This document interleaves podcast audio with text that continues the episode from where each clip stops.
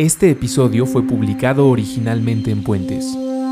Escucha los episodios más recientes y ayúdanos a seguir elevando el debate en patreon.com diagonal antifaz.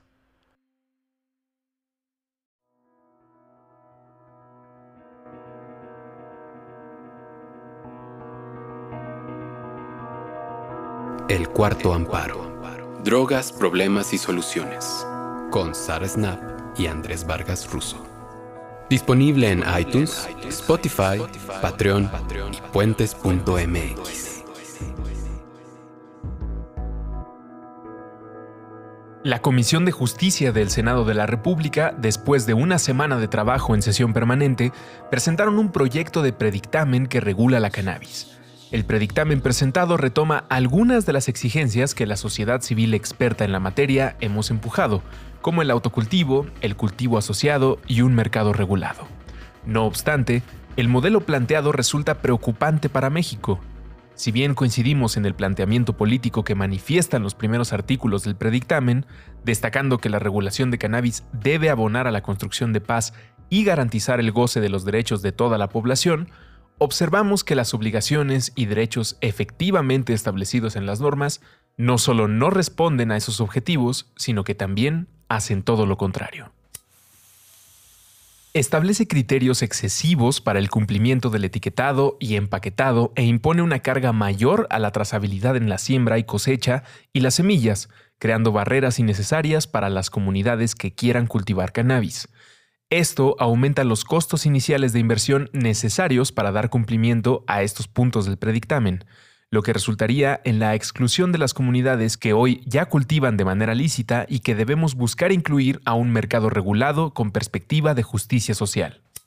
Debilita la posibilidad de comunidades campesinas de participar en el mercado mexicano al establecer una exigencia de trazabilidad de las semillas que no contempla que existen semillas mexicanas, adaptadas a las tierras y climas de distintas regiones que deben considerarse como la fuente inicial de las semillas para nuestro mercado nos vuelve dependientes de la industria de las semillas al exigir que estén verificadas. No presenta un plan viable para privilegiar a las comunidades vulnerables afectadas por la prohibición en la siembra y cultivo de la planta, algo que podría entonces dar el mercado a empresas multinacionales, sin reconocer la ventaja que podría representar una regulación para México.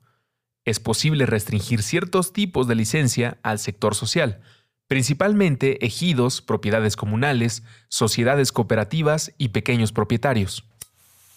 No contiene la necesaria armonización de la Ley General de Salud y del Código Penal Federal, las cuales son cruciales y determinantes para vislumbrar los efectos legales de la legislación propuesta por lo que no especifica cómo se materializará la descriminalización de las personas usuarias, ni menciona la capacitación de los cuerpos policiales y del sistema de procuración de justicia para cesar la persecución, acoso y extorsión con pretexto de investigar la posesión de marihuana.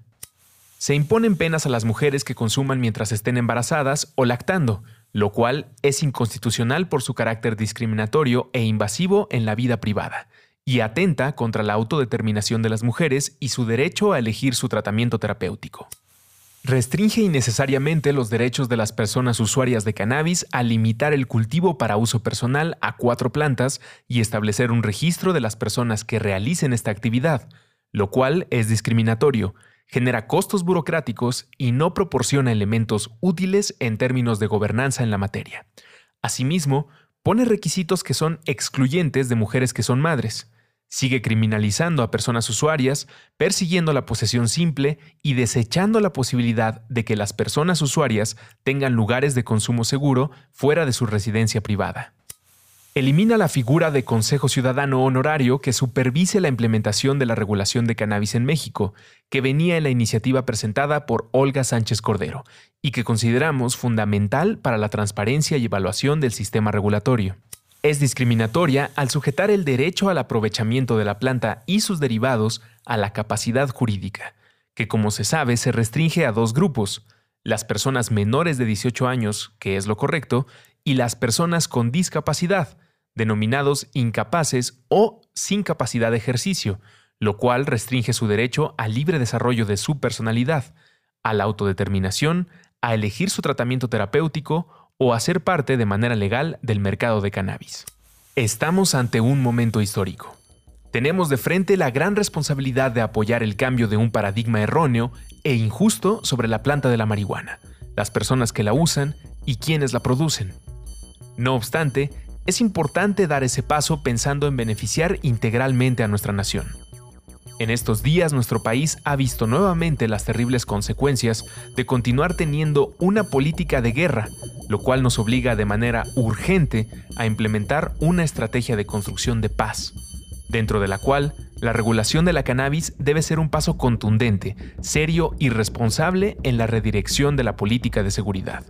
Solicitamos de la manera más atenta una reunión de trabajo con el fin de exponer desde una visión técnica puntos cruciales para un modelo regulatorio justo, respetuoso de los derechos humanos, que privilegie el bien común y el desarrollo de México.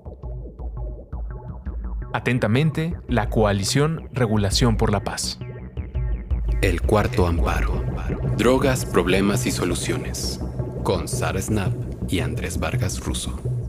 Disponible en iTunes, Spotify, Patreon y puentes.mx.